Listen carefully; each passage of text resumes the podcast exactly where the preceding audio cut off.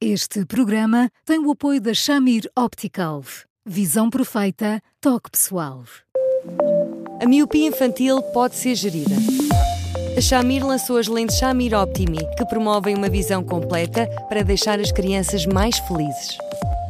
As lentes Shamir, que gerem a progressão da miopia, são super resistentes, estéticas e muito confortáveis.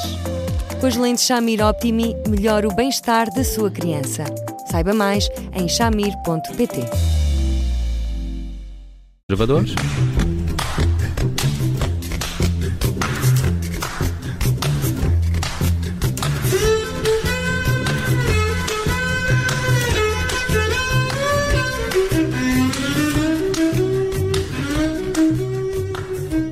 Bem-vindos a mais um Porque Sim Não é Resposta com o psicólogo Eduardo Sá. Hoje vamos falar de cesarianas e dos dados uh, que foram publicados pela entidade reguladora da saúde, que dá conta de que mais de 37% dos 75.468 partos realizados em 2021 foram por cesariana. Como sabemos, uh, contrastam aqui os dados entre o público e o privado, ainda assim a percentagem de cesarianas no total dos partos no Serviço Nacional de Saúde correspondeu a mais de 30%, quase 31%.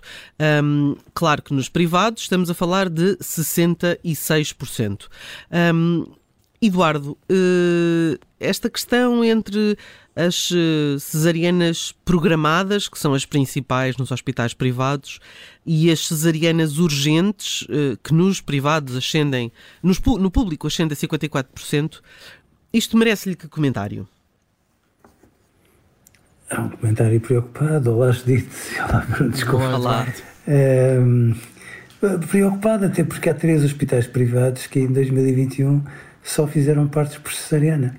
Uh, e, e, portanto, num, numa circunstância destas, acaba por ser preocupante. Porquê? Porque, obviamente, uh, as consequências acabam por ser um bocadinho mais complicadas para as mães, e nessas circunstâncias estranha-se que não haja uma, uma leitura mais apertada e até mais exigente em relação a este tipo de procedimentos.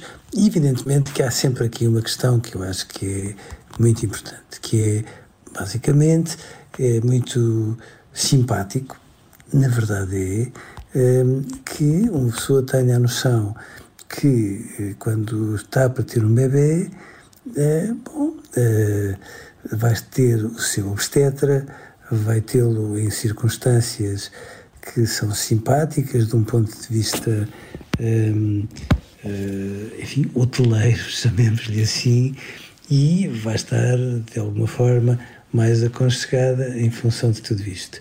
Agora. Eduardo, deixa-me só perguntar-lhe, tirando acaba... a questão médica, qual é o mal disso? Ou seja, se não houver nenhum problema médico Tirando com a questão, questão médica. Não, não, se não houver nenhum problema. A, eh, a, a pergunta está mal feita. Se não houver nenhum problema médico, ou seja, um, e, a, e, a, pergunta é no sentido de há algum problema de, de fazermos, digamos, um parto, uh, como, é que, como é que dizia, confortável? Não, não há. O problema é que aumentam os riscos de ruptura uterina okay. num parto subsequente, por uhum, exemplo. Uhum. E, portanto, nessas circunstâncias acaba por ser uh, muito mais preocupante. É evidente que um parto por cesariana permite o quê?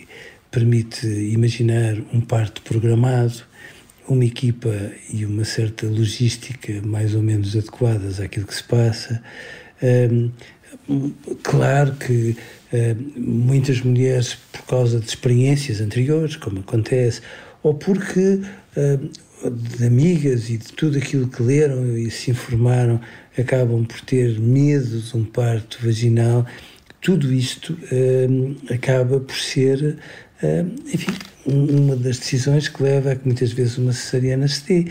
Às vezes aquilo que se passa, e é compreensível que se fale disto, é que eh, se costuma dizer, e então, ultimamente, com alguma intensidade nas redes sociais, que os partos hum, vaginais aumentam os riscos de incontinência, incontinência urinária, nomeadamente, e que podem ter um impacto, inclusive, numa vida sexual futura.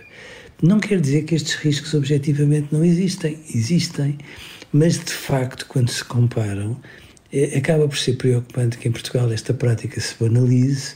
Um, há, há, há, muitos uh, anestesistas uh, que, a brincar, costumam dizer, a brincar, a fazerem humor sobre uma situação que os preocupa, naturalmente também, que os partos de algumas. Uh, uh, unidades privadas de saúde só são partes naturais quando o anestesista não chega a tempo.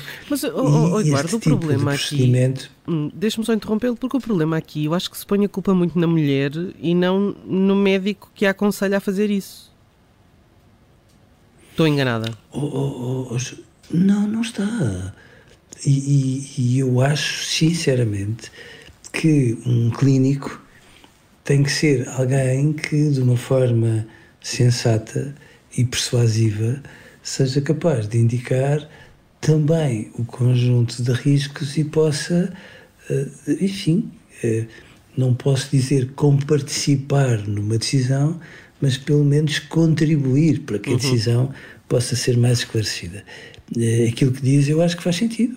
Eu acho que de alguma forma hum, enfim, esta, esta comparticipação, esta enfim, participação uh, numa decisão como esta muitas vezes não é tão ativa uh, quanto devia e, portanto, claro que chegada a hora, uma mulher decide sozinha e não devia, por hum. todos os riscos que isso depois também acaba por ter para ela. Oh, Eduardo, uh, mas quando nós olhamos para estes números e vemos que, como o Eduardo dizia também, em alguns hospitais privados temos 100% de partos uh, por cesariana, uh, a opinião, isso significa que a opinião da utente, da grávida, pouco conta para, para nestas decisões. É, é uma coisa que só pode ser imposta. será que existe esse trabalho de, de aconselhamento ou de exposição, pelo menos, de, dos riscos de, de, um, de um método e de, e de outro? Ou estamos aqui a falar de uma imposição? Bom, tudo parece, porque 100%, uh, 100 são todos os partos. 100% são todos os partos. De facto, essas três maternidades têm uma, têm uma incidência de partos muito baixa, apesar de tudo, mas são 100% para todos os efeitos. Eu, eu, eu, eu não quero acreditar que seja imposta não quero. Uh, mas a verdade é que, invariavelmente, todos os especialistas na área da obstetrícia chamam a atenção para o bem que representa uma cesariana em determinadas circunstâncias. Basta ver quando um bebê dá uma reviravolta antes de nascer e não é preciso fazer aquilo que há muitos anos se fazia, com, com de uma forma hábil de um ponto de vista obstétrico, mas muito perigosa, que era de alguma forma permitir que o bebê nascesse de pés, digamos assim, mas que era muito perigoso, porque quando nasciam os ombros, um espasmo vaginal podia fazer com que um bebê ficasse muito perto de uma paralisia cerebral, como muitos ficaram, e portanto evoluiu-se muito no sentido de proteger a vida das mães e, obviamente, de proteger a qualidade de vida dos bebés desde um primeiro momento.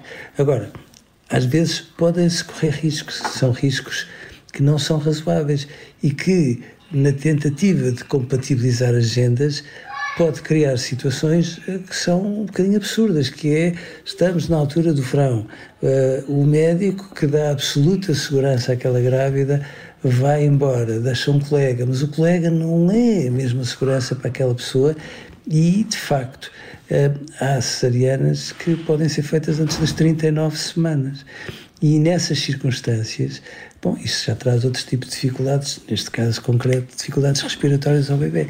E, portanto, feito, ponderado isto tudo, não basta, eh, como ciclicamente acontece agora, por exemplo, não basta que nos limitemos a constatar o que vai acontecendo e o que não devia. Era muito importante que, de facto, houvesse uma educação, uma literacia obstétrica, chamemos-lhe assim, cada vez mais uh, fina, para que de facto, tomando em consideração muitos aspectos, não houvesse outros que fossem menosprezados, que são igualmente importantes e que podem de facto um, aumentar o risco para a grávida e de alguma forma trazer outros tipos de complicações ao bebê. Eduardo, olhando para estes números uh, de outra perspectiva, também acontece ou pode acontecer nos hospitais públicos que, por vezes, até por razões uh, logísticas, do número de, de, de médicos, dos custos, e pelas adi... estatísticas, os hospitais eh, têm algumas estatísticas a cumprir. Corrija-me se estou enganada, Eduardo. Pode, pode acontecer, uh, uh, ou acontece. Não está, não está, não está. A, a ver, adiar-se por vezes a, a, intervenção cesariana, uh, implicando, até ao limite. Até ao limite, implicando isso também riscos para, para E sofrimentos?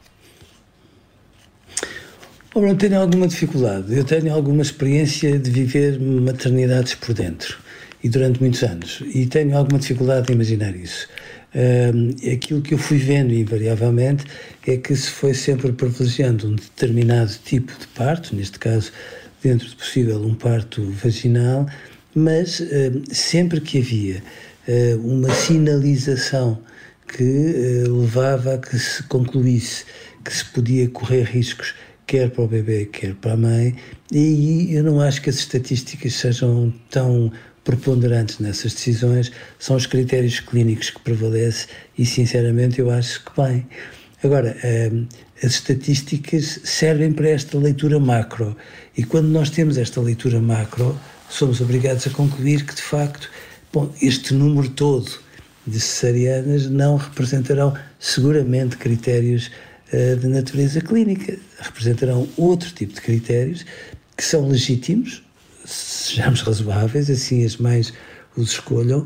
A questão que há pouco estávamos a colocar é até que ponto é que todas elas estarão devidamente informadas e esta informação as leva a, a terem uma decisão que é uma decisão ponderada e segura, tomando em consideração não tanto aquele parto, mas outros que possam vir a seguir. Hum. E esse é um tema eh, importante, não é? Pensar uh, no futuro. Uh, Eduardo, nós hoje ficamos por aqui, vamos de fim de semana. Uh, voltamos na próxima segunda-feira. Até lá, daqui a momentos, este podcast está disponível, assim como todos os outros, claro. Um, e pode sempre continuar a escrever-nos para eduardosá.observador.pt. Eduardo, um grande abraço, bom fim de semana e até segunda-feira. Um bom fim de semana, Eduardo, um abraço. Até segunda e um bom carnaval. Obrigado.